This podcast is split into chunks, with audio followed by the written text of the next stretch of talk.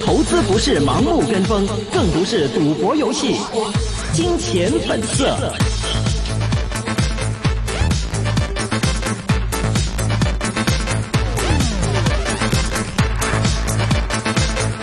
欢迎大家回到二零一九年四月三十号星期二的一线金融网的时间，回到我们今天最后半个小时的时间呢。现在电话线上连上的是一方资本高级分析师关博文 Dennis，Hello Dennis。哎，Hello。Hello，最近的话，大家都会关注到这个星期几大的一个科网股方面的一些的呃公司将会有一个财报的公布。那么，不说今天已经公布了的，其实明天展望呢，还有 AMD 啊、苹果啊、高通啊等等呢，这些都会将会有一个财报公布啊。首先，请从今天这个财报这个预测开始吧。其实今天这个财报公布之后，我们可以看到，其实加上昨天来说的话，对于整个的一个科网股来说，都会有一定的影响啊。呃，对了对了，嗯。没错，今天其实昨天晚上已经报了一个 Google 嘛对对对，，Google 的股票那个大家应该也看到了，这个不尽如预期嘛，所以是，我想今天晚上可能对这个整个股市有一个影响吧。然后，嗯，未来就是这周有比较重要的，就刚才你也提到了高通、苹果和、嗯呃 AMD，这些都是其实也没有就是互联网相关的股票了。嗯然后，尤其是高通比较重要，因为高通它刚刚跟苹果啊、呃、做了一个和解嘛，有一个有一定信息量的一个公告出来，但还不是完全的信息量，所以大家嗯也蛮关注，就是高通在自己的业绩会上，嗯嗯，他自己本身的业绩不会有太多人关心了，我觉得。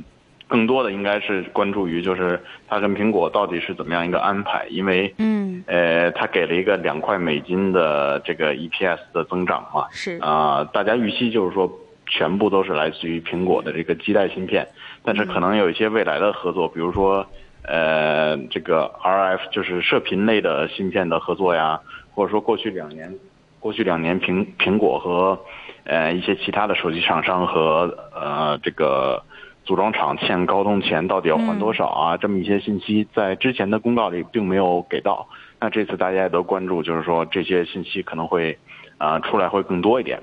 嗯，然后呢，呃，AMD 其实大家就呃一方面呢是比较期待它在年终会有一个服务器的芯片、服务器的 CPU 出来，然后下半年会有一个最新的电脑的 CPU 出来。嗯然后大家比较关注的，我们觉得应该是有两点，一点是，呃，这个这个这个进展到底怎么样，就是时间是不是能够不会 delay 啊，嗯然后呃有什么呃客户的 engagement 啊之类的，这第一。第二呢，就是说，呃，其实他在一季度呃就是在年报的时候给一季度的指引也给到了，呃那个时候给出的指引不太不太好，原因就是市场上有比较多的二手的 GPU。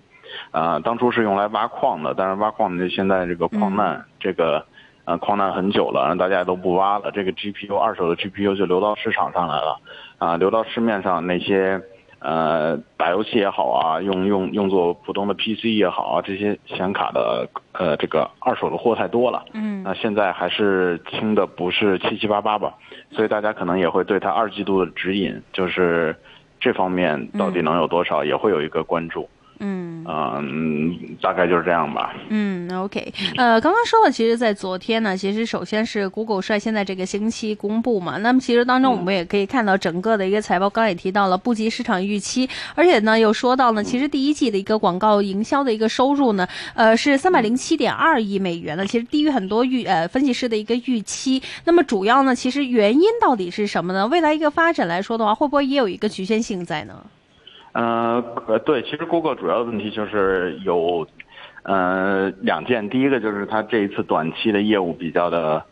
呃，大家预期是二十多，可能是二十到二十五之间的这么一个增长，百分之二十到二十五，出来只有是百分之二十不到，这是它第一次。呃，below twenty，所以对大家心理上就有一个、哇，增速明显放缓。其实你从从二十五变到二十三，大家可能都没这么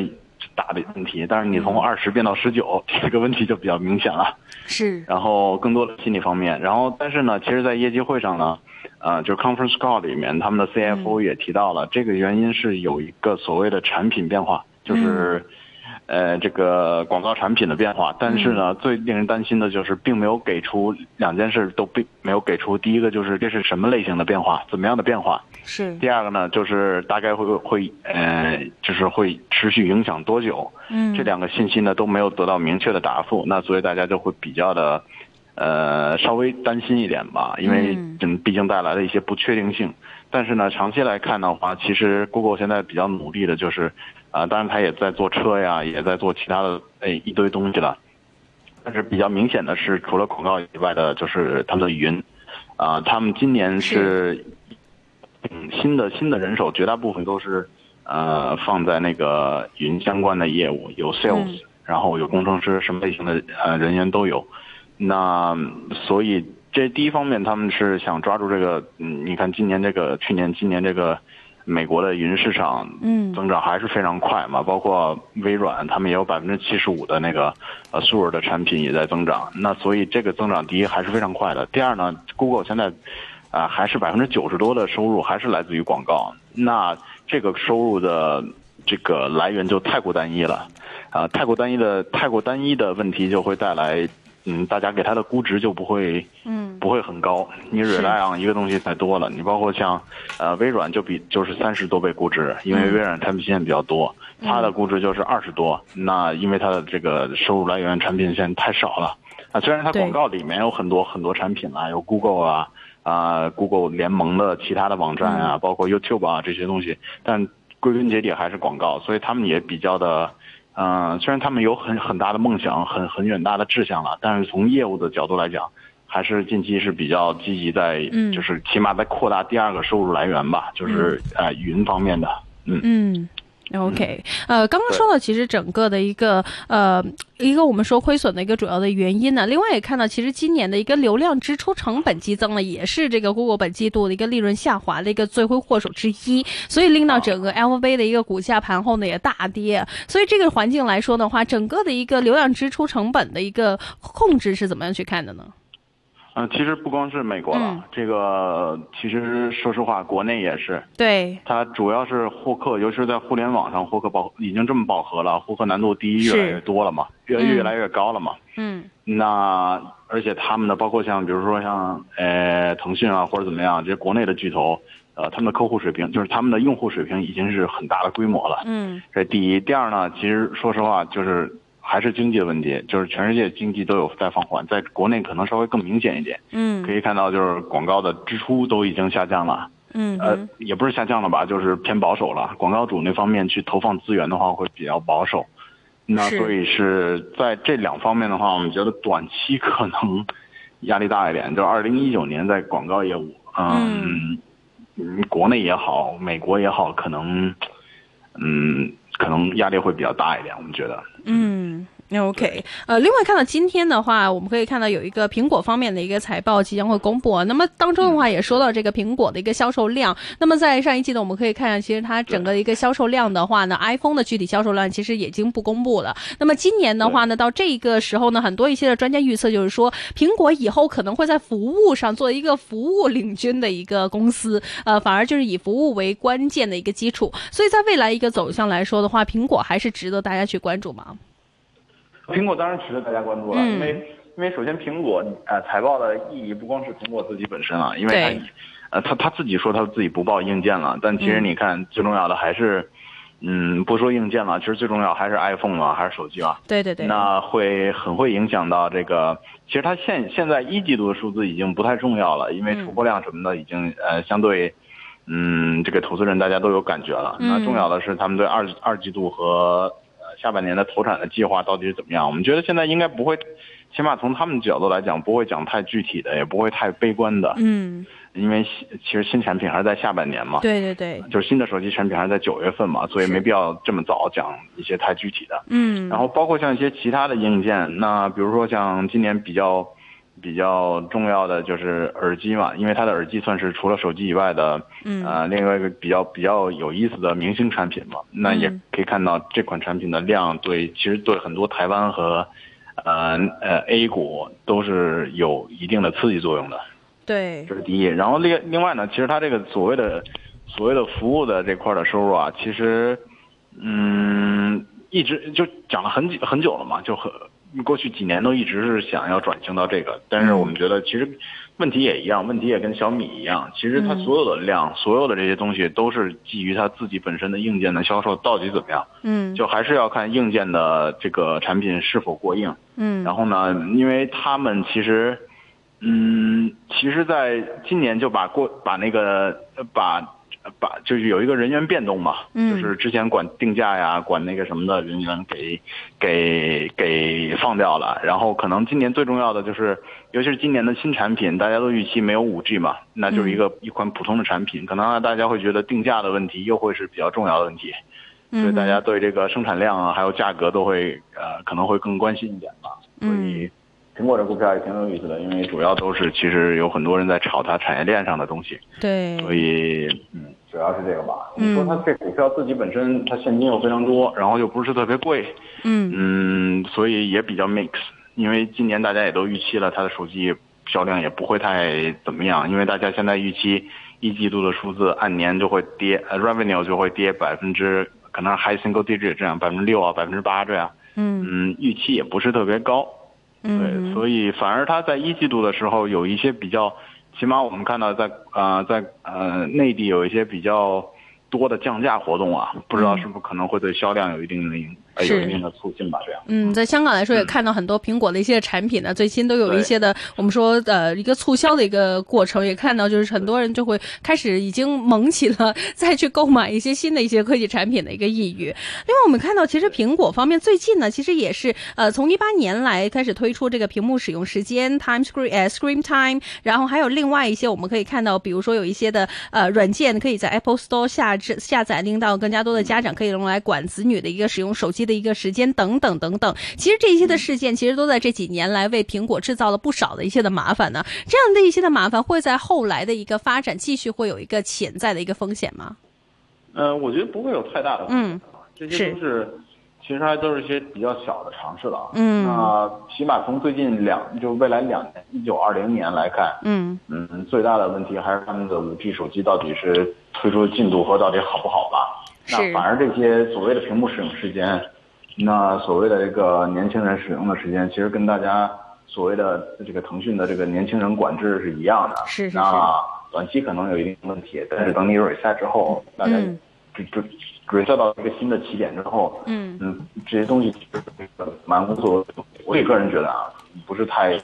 不是太根本性的一个东西。嗯短期来看就是明年的手机，是那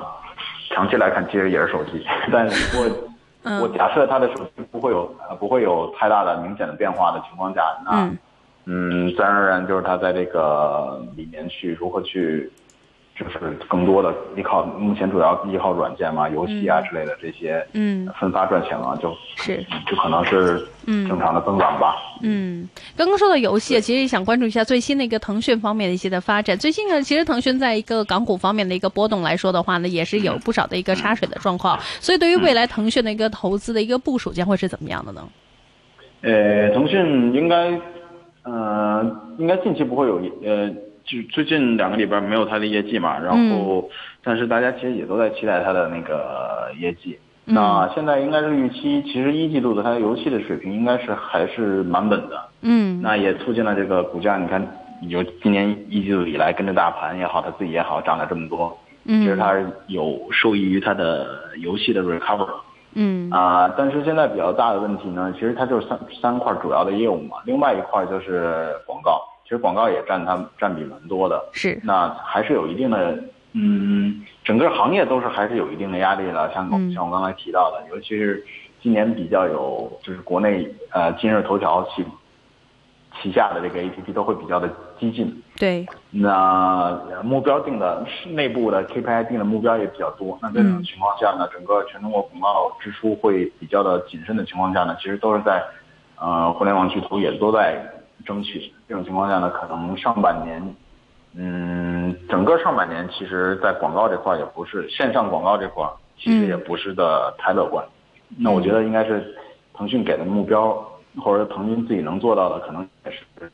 啊偏保守一点吧，我觉得。嗯，呃，这个呃四月快要结束了，五月嗯。明天五月一号的话，其实大家都会比较关注，在整个四月份来说，整个科网股的一个呃发展，还有整个的一个调整的一个程度到底是怎么样的？所以怎么样去看四月份整个科网股的表表现呢？嗯，其实你看美国的那些挺有意思的一件事情，就是美国刚才刚才我们讨论的有一些都是互联网的股票嘛，嗯。但其实上周有很多很多美国的芯片股、半导体股也都是公布业绩了。嗯嗯、比如说 In Intel 啊，呃，德州仪器啊，赛灵思啊，包括台湾的台积电啊、联华电子啊这些。嗯那参差不齐，有一些公司呢就比较乐观，像台积电、UMC、呃联华电子这些比较乐观。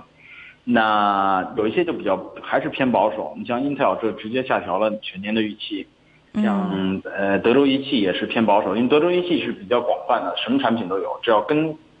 呃电相关的都会有它的这个这个存在，它也偏保守。